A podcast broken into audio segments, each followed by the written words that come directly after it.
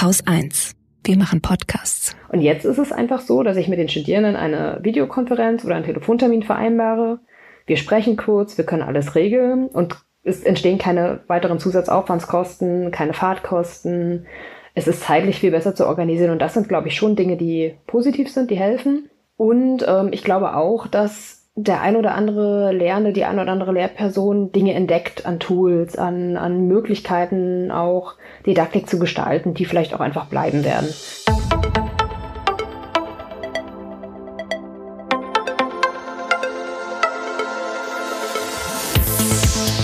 Hallo, ich bin Andrin Schumann und das ist Anhaltspunkte. Hier treffe ich Menschen, die dieses Bundesland mit ihren Ideen verändern – ich möchte herausfinden, was sie antreibt und warum sie das, was sie tun, gerade hier tun und nirgendwo anders.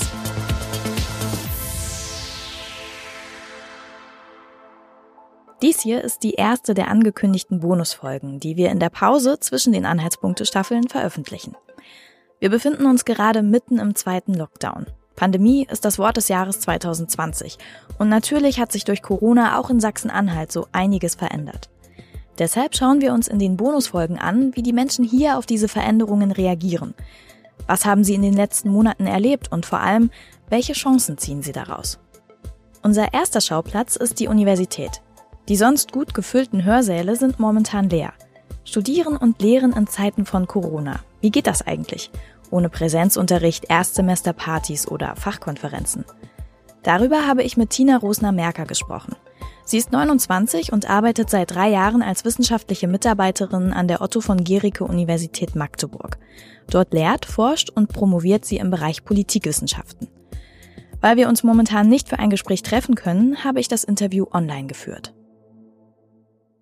Wenn Sie an die letzten Monate denken, ans ähm, Lehren und Arbeiten an der Uni, was hat sich durch Corona alles verändert? Also ich glaube, es hat sich sehr, sehr viel verändert und vor allen Dingen auch in vielen Details, weil das ist auch das, was dann letztendlich der Aufwand dabei ist, glaube ich. Vor allen Dingen hat sich aber die Interaktion verändert und das ist was, was sehr wirkmächtig ist. Das hat sich verändert sowohl zwischen Lernenden als auch Studierenden, als auch Lernenden untereinander, Studierende untereinander weil zum Beispiel diese kurzen Momente von, man bespricht Dinge mal im Seminarraum, vor einem Seminar, nach einem Seminar, stellt nochmal schnell eine Frage. Das ist halt durch diese ganze Online-Lehrthematik alles weggefallen. Das heißt, Kommunikationsprozesse sind jetzt anders, sind in Teilen aufwendiger. Ich würde gar nicht sagen, dass sie immer aufwendiger sind. Aber man muss halt andere Kommunikationsgelegenheiten schaffen oder suchen. Das heißt, man kriegt zum Beispiel viel, viel mehr E-Mails, teilweise auch mit ganz einfachen, simplen Fragen die man sonst einfach nebenbei geklärt hätte. Man muss Dinge ganz anders erklären. Plus natürlich, dass sich die Wege, wie wir arbeiten, sehr verändert haben. Auch durch diese Umstellung auf Online-Lehre.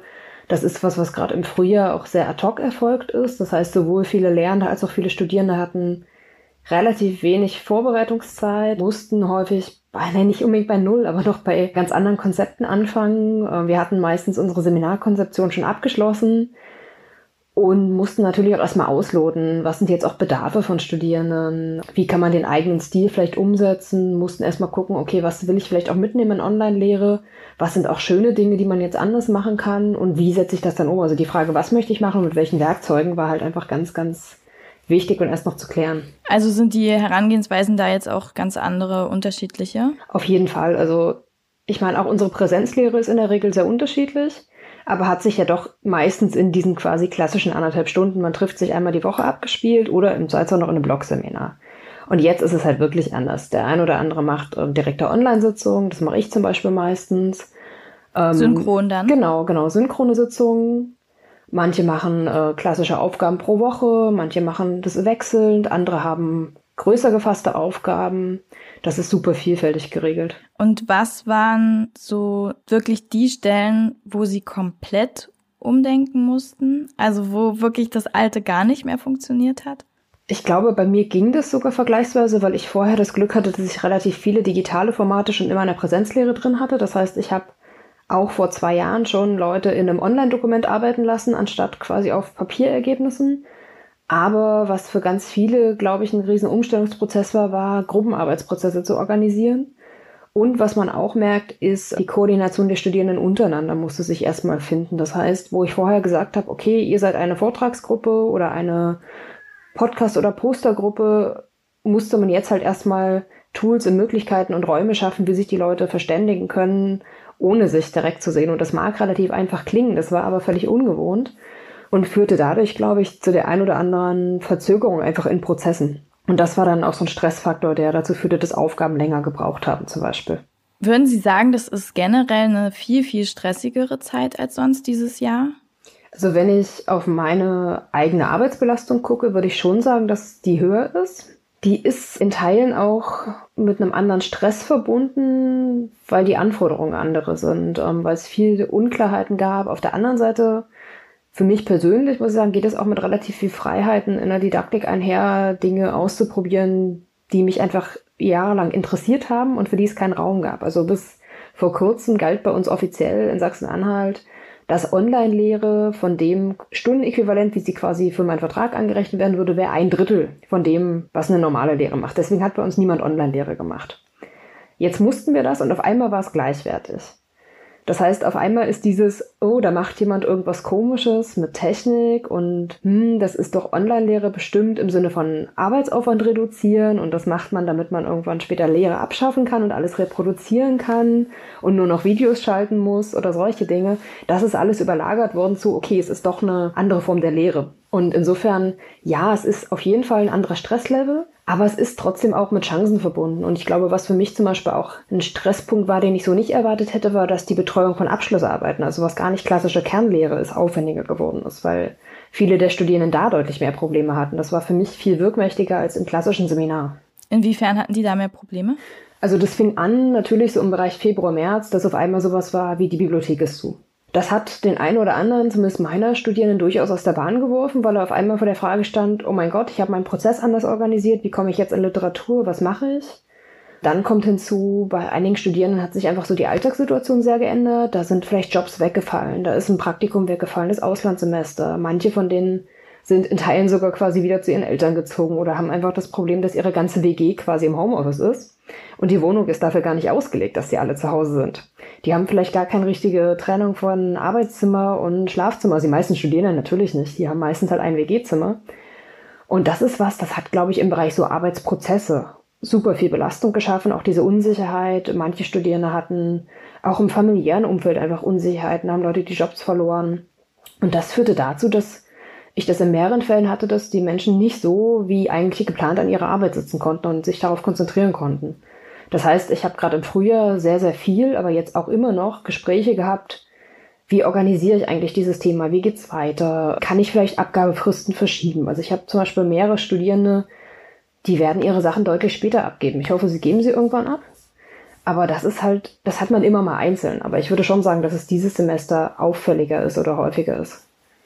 Also hatten Sie quasi auch neben der ursprünglichen klassischen Lehre auch andere Aufgaben so ein bisschen in ja soziale Probleme auch dann abfedern?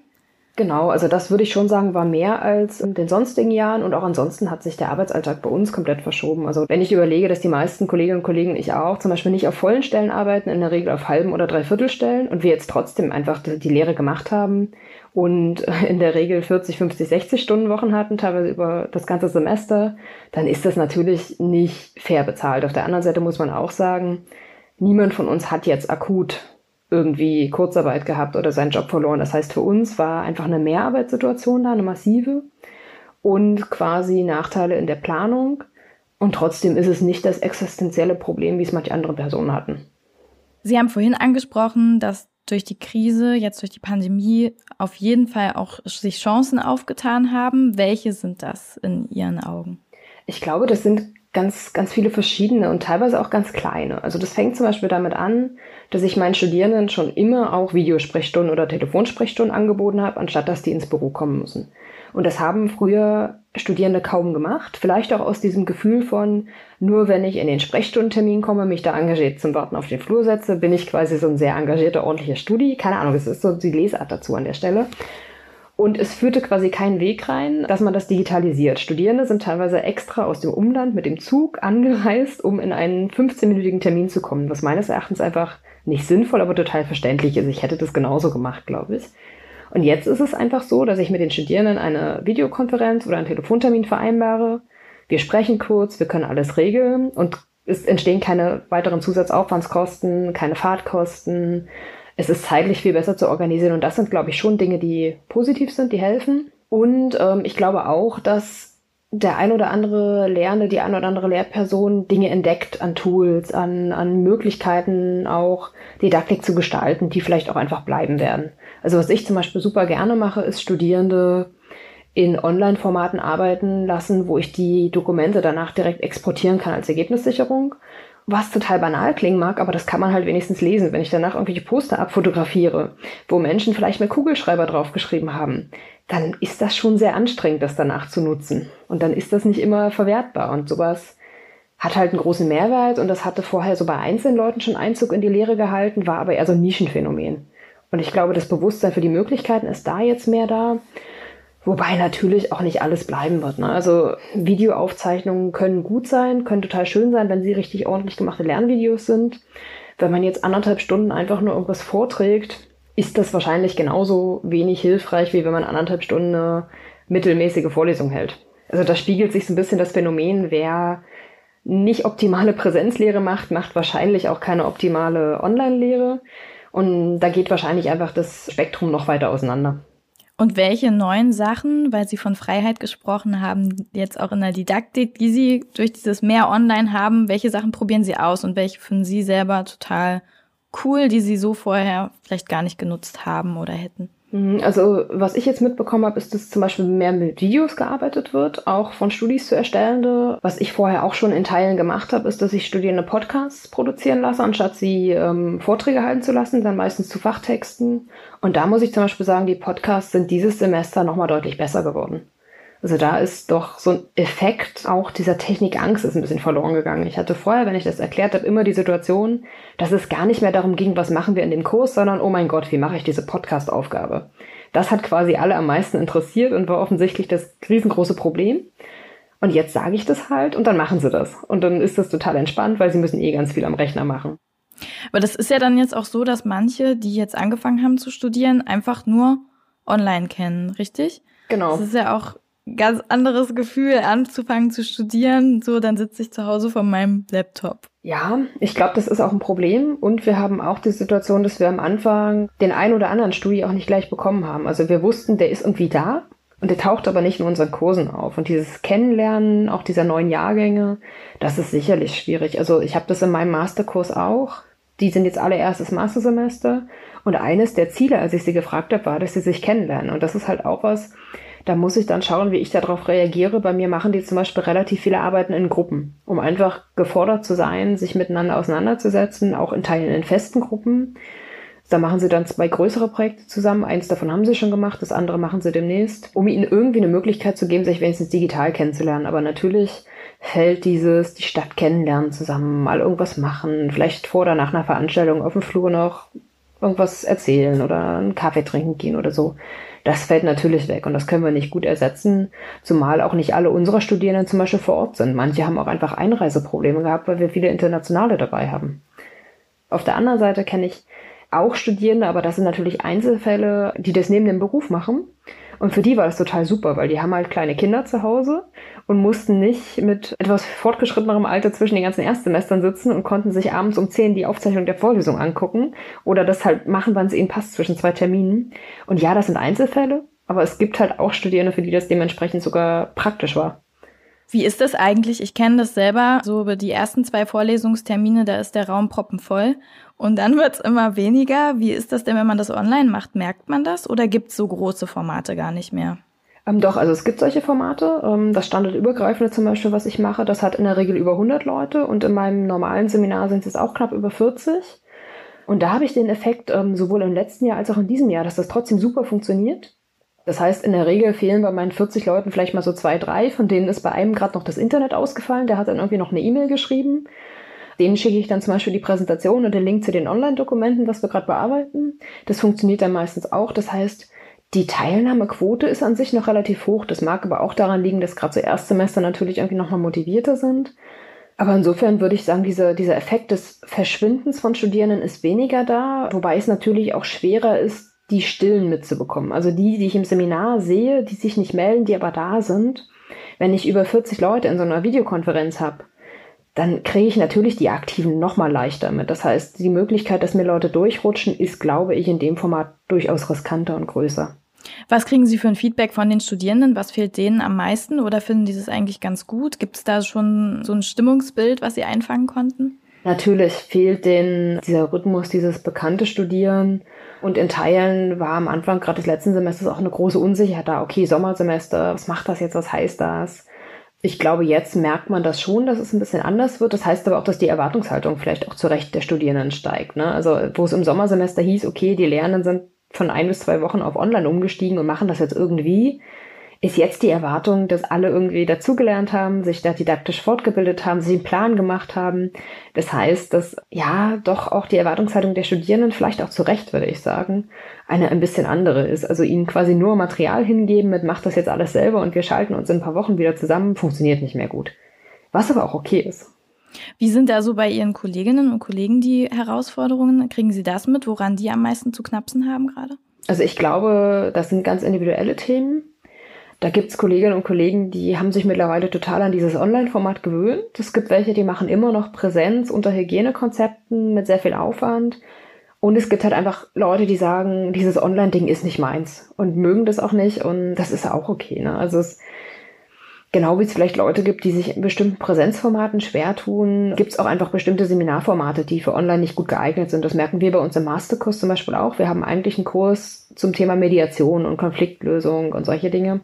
Und das ist immer ein Präsenz- und Blogseminarkurs, weil es da auch um das Miteinander und das Agieren im Gespräch geht. Und das ist natürlich was, das ist viel komplizierter, das auf ein Online-Format umzustellen, als so ein klassisches Seminar, wo es wie bei mir zum Beispiel um Sezessionskonflikte geht. Was fehlt Ihnen auf jeden Fall. Also sie wirken sehr, sehr gut aufgestellt, so auch durch die Erfahrungen vorneweg. Aber was fehlt Ihnen trotzdem? Was vermissen Sie gerade, wenn es nur so online läuft? Ähm, also der Austausch ist schon ein anderer und ich glaube, manchmal ist es auch schwieriger, eine Kommunikationsebene zu finden, wo Studierende sich auch wirklich melden, wenn es Hilfebedarf gibt. Also in so einem Präsenzsetting kriegt man über Gestiken, über das Verhalten schon nochmal einfacher mit, was sind die Leute, die vielleicht wirklich auch mal ein Problem haben, die man auch mal offensiv fragen muss. Weil eine E-Mail zu schreiben und zu sagen, hey, ich habe hier vielleicht irgendwie ein Problem oder eine Frage, das ist doch noch eine andere Hemmschwelle. Auf der anderen Seite gibt es jetzt die Situation, das finde ich wiederum einen positiven Aspekt, dass Menschen sich nicht wie in einem Seminarraum mit einer Frage melden müssen, die ihnen vielleicht komisch ist, sondern die da manchmal einfach über diesen Privatchat schreiben, mit dem Hinweis, oh, ich weiß nicht, das ist jetzt bestimmt eine komische Frage, ich würde die aber gern stellen ohne sich quasi offenbaren zu müssen. Und das sind so kleine Dinge, die haben sicherlich auch Vorteile. Also so zusammengenommen ist es schon so, dass es wie eigentlich in jeder Situation Vorteile auf jeden Fall gibt und Chancen, aber auch Sachen einfach fehlen. Wenn Sie jetzt vorausschauen in die Zukunft, wie wird Corona und diese ganze jetzige Situation das Studieren und Lernen nachhaltig verändern? Was meinen Sie? Ich glaube, was bleiben wird, ist, dass die Vielfalt der Lehrveranstaltungen wachsen wird ich glaube, das, was ich vorher gemacht habe, dass ich so einzelne Online-Elemente drin hatte, dass die Leute bei mir auch in den klassischen Seminaren schon immer quasi mit Handy und Laptop da saßen, dann irgendwelche QR-Codes gescannt haben, um auf irgendein Online-Dokument zu kommen. Ich glaube, das wird nicht mehr die Ausnahme sein. Es wird immer noch selten sein, aber es wird zunehmen. Und die Akzeptanz, sich auch auf neue Formate einzulassen durch die Studierenden, auf digitale Formate, wird sicherlich größer sein, so dass quasi die Spannbreite zwischen ich habe eine klassische Vorlesung, vielleicht noch ohne Folien und erzähle einfach nur anderthalb Stunden oder wir machen digitalisierte Gruppenarbeit, da wird die Varianz größer sein und die Akzeptanz an sich für dieses ganze Online-Thema wird anders sein. Man wird, glaube ich, nicht mehr ganz so schräg angeguckt im Sinne von, was macht man da für fancy Technikzeug, obwohl man gar nicht aus den Naturwissenschaften ist. Was, glaube ich, trotzdem nicht wegfällt, auch aktuell noch immer diskutiert wird, ist dieser Punkt von, Online-Lehre darf klassische Präsenzlehre nicht ersetzen. Das ist auch gar nicht der Punkt und nicht das Ziel. Und das darf auch gar nicht das Narrativ sein an der Stelle. Gibt es noch einen Wunsch, den Sie haben, so für die Zukunft? Online-Lehre ist nichts, was man machen sollte, um Aufwand zu reduzieren. Oder einfach zu sagen, ich produziere jetzt was vor und bespaße damit die nächsten Jahre Studenten und Studentinnen, egal was die für einen Bedarf haben. Das funktioniert nicht. Ich glaube, dass letztendlich so eine respektvolle Mischung da sein muss. Also, dass es halt die Freiheit gibt, die ist mir auch sehr, sehr wichtig zu sehen. Was ist für mich, für mein Format, für das, was ich den Studierenden beibringen möchte, das geeignetere Format? Für mich ist es genauso ungünstig, zum Beispiel einen Vorlesungsraum zu haben, wo ich keine Stühle verschieben kann, Ich brauche, wenn ich Präsenzlehre mache, auch da die Freiheit, die Leute an unterschiedliche Tische in Gruppen zusammensetzen zu können oder so. Und wenn ich da den Raum vorgegeben bekomme, ist das für mich genauso wirkmächtig, wie wenn mir jemand sagt, du musst aber Online- oder Präsenzlehre machen. Also ich glaube, diesen Respekt und die Freiheit da, den Lernenden auch zuzugestehen, dass die Leute sich dabei was denken, was sie machen. Das ist was, das muss erhalten bleiben und das muss an der Stelle halt auch die Frage von technischen Mitteln mit einbeziehen. Und wenn ich halt sage, ich möchte mit meinen Leuten Online-Lehre machen, oder in Präsenzlehre mit sehr, sehr viel Online-Dokumenten arbeiten und braucht deshalb ein funktionierendes WLAN, dann wäre es mir halt lieb, wenn sich jemand ums WLAN kümmert und nicht hinterfragt, ob ich das wirklich brauche. Und was aber, glaube ich, auch notwendig ist, ist, dass die Angebote auch zu Weiterbildung sich ausdifferenzieren. Also was wir jetzt sehen, ist, dass viele der Weiterbildungsangebote sich natürlich auf die breite Gruppe der Lernenden fokussieren, die mit relativ wenig Vorwissen eingestiegen sind.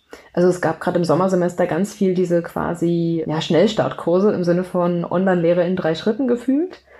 Und das ist auch total wichtig und total sinnvoll, auch um Leuten so ein bisschen Sorge zu nehmen, weil vielfach ist es ja gar nicht so kompliziert, wie es erstmal klingt. Und man kann gar nicht so viel falsch machen. Und wenn mal was nicht funktioniert, ist es auch nicht schlimm. Das kann man auch Studierenden erzählen, dann ist das nicht dramatisch. Oder man kann auch Tools ausprobieren und sagen, okay, wir machen das jetzt und wenn ihr das alle doof findet, reflektieren wir kurz warum und wir nehmen vielleicht nächste Sitzung wieder was anderes. Was ich mir halt noch wünschen würde, ist, dass quasi auch die Begleitung der Lernen, die da so ein bisschen weiter sind, einfach erhalten bleibt. Und dass es dann so ein bisschen auch differenziertere, vielleicht angepasstere Weiterbildungsmodule gibt, dass auch die Leute, die da quasi großes Interesse und ein bisschen Vorwissen haben, über die Anfängerkurse hinaus noch Dinge lernen können, machen können, das nicht alles selber machen müssen, weil bis jetzt ist es so, das machen wir halt häufig selbst organisiert und auch in eigenen Netzwerken. Das ist aber natürlich ein hoher Aufwand. Und das könnte man, glaube ich, noch weiter befördern. Dankeschön. Bitteschön, sehr gerne. Das Unterrichten an den Universitäten verändert sich also. Mich hat es wirklich überrascht, dass die Online-Lehre vor Corona so viel weniger wertgeschätzt wurde als Präsenzunterricht. Jetzt werden die Unis quasi gezwungen, das zu überdenken. Sie müssen moderner werden, neue Methoden und Wege finden, weil die alten einfach nicht mehr funktionieren. Ich denke, die Freiheit, die Tina Rosner-Merker hier angesprochen hat, ist dabei extrem wichtig. Die Lehrenden brauchen Freiheit, damit sie gemeinsam mit den Studierenden Möglichkeiten erkunden. Wo ist Online-Unterricht sinnvoll und wo treffen wir uns vielleicht doch lieber in einem realen Raum? Vor allem brauchen sie die Freiheit, dabei auch Fehler machen zu dürfen. Und wenn sie diese Freiheit bekommen, vielleicht gibt es dann durch Corona einen Modernisierungsschub, der ohne die Krise so niemals möglich gewesen wäre.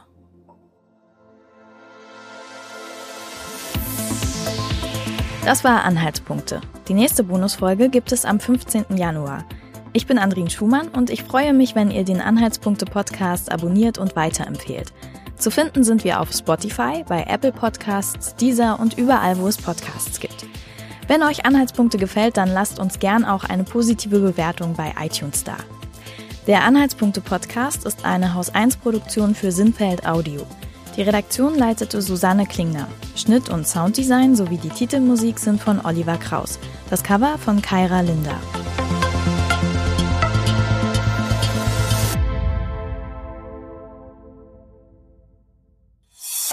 Eine Produktion von Haus 1.